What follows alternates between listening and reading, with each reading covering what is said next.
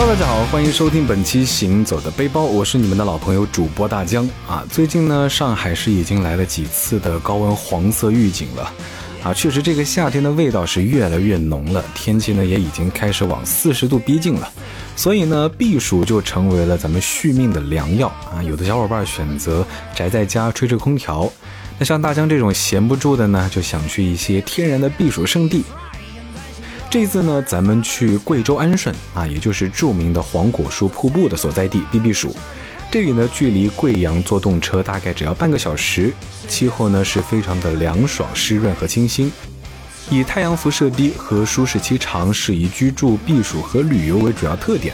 全年舒适期长达九个月，夏季七月平均气温呢只有二十一摄氏度，而且呢它是多云多雨，紫外线也不强，是非常好的避暑度假胜地。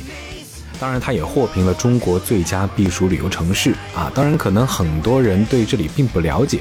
其实，安顺除了黄果树瀑布以外呢，还有很多人少舒适的景点可以去。这次呢，咱们就一起出发去看看吧。有句话说：“天无三日晴，地无三尺平”，就是概括了贵州的天气和地貌啊。确实，出发前查天气预报呢，显示这几天都是二十五度左右的阴雨天。虽然是来避暑的，想着连续下雨也不是非常开心啊。结果走出安顺西站，意外的收获了一个大晴天，心情还是不错的。那其实我一直觉得手机自带的天气预报还是挺准的，但是到了贵州这儿呢，就可能不太成立了啊。经常遇到这个山头在下雨，穿过隧道呢就是艳阳高照的情况。来之前，其实大江对安顺的印象还是停留在黄果树瀑布啊，曾经路过，但是并没有进入市区。这次安排在安顺停留半日，住一晚，才好好的逛了逛市区。那我们预定的酒店呢，在红山公园对面，占据了安顺市区最黄金的地理位置。刚到酒店门口呢，就被红山公园吸引了。一个城市里面有山水，整座城就有了如画的基础。而且呢，今日天公作美，漂浮在半空云朵，秀美的山峰围绕在绿水两侧。我和朋友呢，都是忍不住感叹，安顺人民的生活环境是真的不错啊。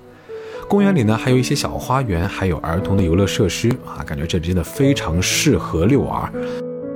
公共游乐设备的风格呢，也能和环境完美的融为一体啊。说实话，还是比较喜欢的。那我们也是随意选择了一座小山，拾阶而上啊。远处呢，就是红山湖公园的标志景点九孔桥，清风拂面，此情此景啊，让我也是想要在湖上泛舟。安顺之美，确实有一点点意料之外。来之前呢，朋友其实一直推荐我们要来儒林路啊，说这里是致我们终将逝去的青春的拍摄地啊。我之前也看过这部电影，但是印象不是非常深刻。那旅行结束后呢，也是重新的把电影看了一遍啊。整理照片的时候，突然就有了感觉，好像我的青春呢，也在儒林路上奔跑过似的。旅行有意思的地方呢，除了遇见风景，也有在某一天它突然与你的日常生活重叠的场景啊！一本书、一部剧，那些文字、图像的描绘都变得非常的立体，有了代入感。镜头语言下的这条怀旧、充满烟火气的儒林路呢，啊，剧中的女主角是考上了大学，在这里对着心仪的男生欢呼啊！当然，最后两个人是没有走在一起，啊，或许青春呢，就是应该用来纪念的吧。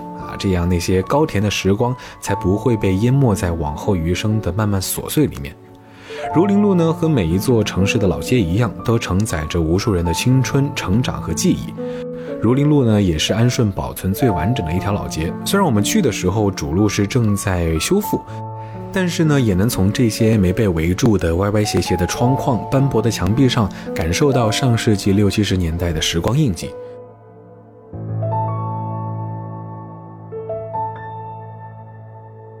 啊，因为儒林路正在整修，所以我们是从旁边的小路离开的。啊，无意中就来到了安顺的文庙。啊，本着都是反正路过了，还是去看看的心态呢，就进去逛了一逛。啊，功课也是一边做一边逛。原来这里其实是中国现存最精致的文庙啊，主要是以它的石雕艺术而闻名。文庙里的六百年历史的整石镂空雕云龙石柱呢，让人非常的印象深刻啊。顶尖的技艺也是在这样啊，即使你对雕刻艺术不是那么的了解，你也能通过视觉去感受出它的精妙。走进文庙，大概因为是正午的原因，所以并没有什么游客啊。空气呢，也一下子就从儒林路嘈杂的市井味儿，变成了扑面而来的文人气啊！在魅力小坐，清风拂面，还是非常的清爽舒适的。那女生如果穿着一袭汉服在这里拍照的话，我觉得应该是非常好看的啊。像我这种一身 T 恤牛仔啊，就有一点点格格不入，也就干脆剥夺了自己上镜的权利。梁思成先生曾经说过：“中国建筑其所最注重者，乃主要中线之成立。无论东方西方，再没有一个民族对中轴对称线如此的钟爱和恪守。安顺文庙呢，也是这样，按规则呢，沿中轴线对称布局，点置齐备，布局严谨，百合有致。”那来安顺最重要的目的地黄果树瀑布，自然就不用多多介绍了啊！这安顺一路走过来，除了龙宫，这里人是最多的。毕竟七八月呢，是黄果树瀑布水量最大、最气势磅礴的时候啊。当然，不幸的是，我们选择了周六啊，九点多到门口已经是排满了来旅游的车辆。逛完这里的话，其实大概需要一整天的时间。那因为黄果树瀑布之前大家有来过，所以今天还是安排去了高档村看一看。所以这次在黄果树瀑布景区呢，就只看了大瀑布这一个景点。黄果树瀑布的门票是需要在网上提前预定的啊，当然依然是外地人五折的优惠。那之前也去过黄果树瀑布，不过是不在风水期啊，这个季节果然和上一次来的感觉是完全不同的。第一次还可以用上娟秀来形容啊，这次真的是完完全全的狂放。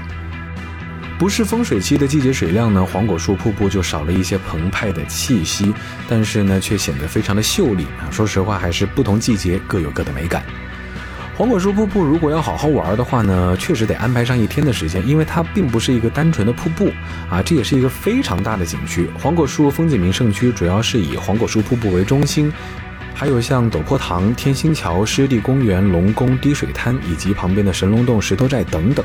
一般最精华的呢，就是大瀑布啊、天星桥、陡坡塘这三大景点。景区呢，也为不想徒步的朋友设置了电梯等便利设施。那如果去天星桥会走得久一些，但是时间允许的话，还是一定要去，因为这里是被誉为根笔腾墨绘制的千古绝画，风刀水剑刻就的万顷盆景。名作家梁衡先生二零零三年游览天星桥之后呢，激情中留下“桥那边有个美丽的地方”经典散文之作。在查询景区网站了解到，黄果树瀑布景区门票的有效期实际上是两天。那为了避开旺季拥堵的人群，保证旅游的舒适度呢，其实可以选择在黄果树住一晚啊，分两个上午游览景区。逛完黄果树瀑布呢，我们下一个目的地就是隐藏在它附近的高档村。直线距离大概是十公里，车程呢大概十多分钟吧。啊，高档村因为古老的布依族民俗文化及美丽的风景，在二零一八年呢是入评了国家四 A 级的旅游景区。这个隐秘在山林里的古寨其实已经有上千年的历史了。高档村是由当地的布依语翻译而来的，啊，意思呢是群山峻岭中的一口锅。那高档村的古建筑群是始建于明代，到清代建成规模。啊，是研究布依族历史的实物证据，石门、石桥、石房啊，像连屋子上的瓦都是石头做的。那这里呢，也是贵州的八怪之一，石头当瓦盖。啊，说实话，我还挺喜欢这种清幽、没有大面积商业化的古村落，慢走其中呢，感受从未被世俗惊扰的世界。每一栋建筑呢，都经历了百年风雨，很想听一听这里发生过的故事。龙宫风景区呢是安顺除了黄果树瀑布之外最著名的景点。那有一次在朋友圈里看到这个龙字田，说实话还是挺酷的啊，就记住了这个景点。这次做功课呢，才知道原来这里是国家五 A 级景区啊，是喀斯特地貌展现最齐全的景区。被誉为呢天下喀斯特尽在龙宫。现场看到龙字田，的确真的非常霸气啊！这个龙字田呢就在售票处的后面，大家去的时候还是不要错过啊！说到售票处呢，也是有一个好消息要跟大家分享啊！安顺很多景区都是对省外人半价优惠。第一天到龙宫买票的时候，说实话，当时还真的有一点点小惊喜。七月的安顺雨水充沛啊，伴随着清凉的小雨，沿着明湖而上通往龙宫水溶洞的沿途呢，就非常的壮观。一路关注着奔腾湖水啊，没有注意到前方有个非常厉害的瀑布在等待着我们。到达龙门飞瀑的时候呢，说实话也是被震撼到了，一个超级大的洞穴，天池水呢从中间倾泻而下，五十米的洞高，气势磅礴的洞穴瀑布，伴随着轰轰的声响，有一种要把人吞噬的感觉。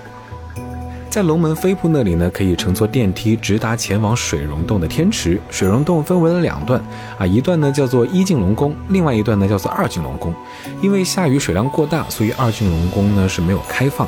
啊，天池呢是龙宫地下河的转折端，因为河道加宽，地下河水不断的去溶蚀岩体，最终导致了啊溶洞顶板塌陷，形成天池。那这里呢有中国最长最美丽的水溶洞啊，中国最大的洞珠瀑布，也是全世界最低的天然辐射剂量率的地方。这三个特点呢是被称为龙宫三最的。那你乘船穿行于溶洞暗河之中，头顶斑斓的洞中奇景，就像绚丽的夜空一样，和平静的水面的倒影呢，也是交相辉映，就像是进入了另外一个世界。说到贵州呢，这个苗寨其实大家都不太陌生啊，但是其实，在安顺往东呢，还藏着老汉人的屯堡啊，这里住着一群恍如桃花源记中的不知有汉、无论魏晋的居民。据介绍呢，六百多年前，朱元璋大军征南，然后随后是调北填南。明朝军队征服南方过后呢，为了稳定边陲，就命令大军就地屯田驻扎下来。啊，有一点点像我们现代的什么新疆建设兵团这种感觉。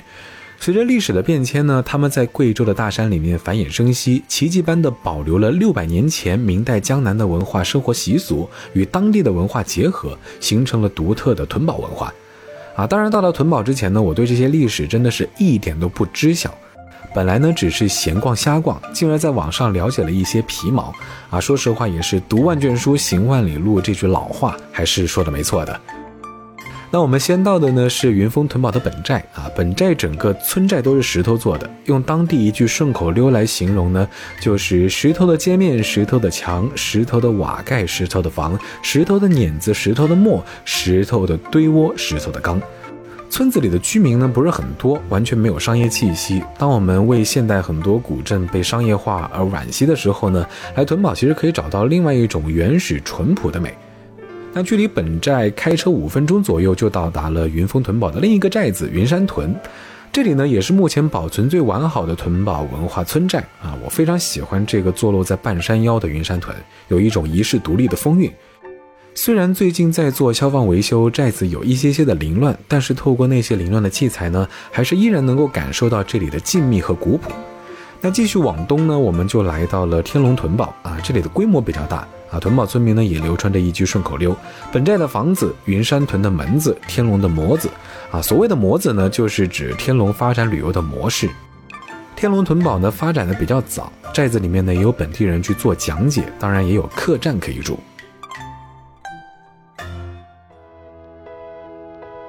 好了，不得不说，其实这几天在安顺待的还是非常的舒服的。毕竟魔都的温度真的是感觉要融化一切了，而这里呢，依旧是凉风习习，仿佛处于天然的大空调之下。这里的自然风光、人文村寨也是真的给人一种耳目一新的感觉。当你漫步在其中呢，仿佛整个时间都慢了下来，让你只想停留在这里，慢慢走，慢慢看。好了，本期节目到这里也就告一段落了。我是你们的老朋友主播大江，不知道听完这期节目，你是不是已经对安顺心痒痒了呢？感谢收听本期节目，也欢迎大家关注我的微博千大江，谦虚的谦，也欢迎大家关注我的抖音，搜索大江浪啊浪就能够找到。我们下期节目再见喽，拜了个拜。明天我要离开熟悉的地方和你，要分啊去。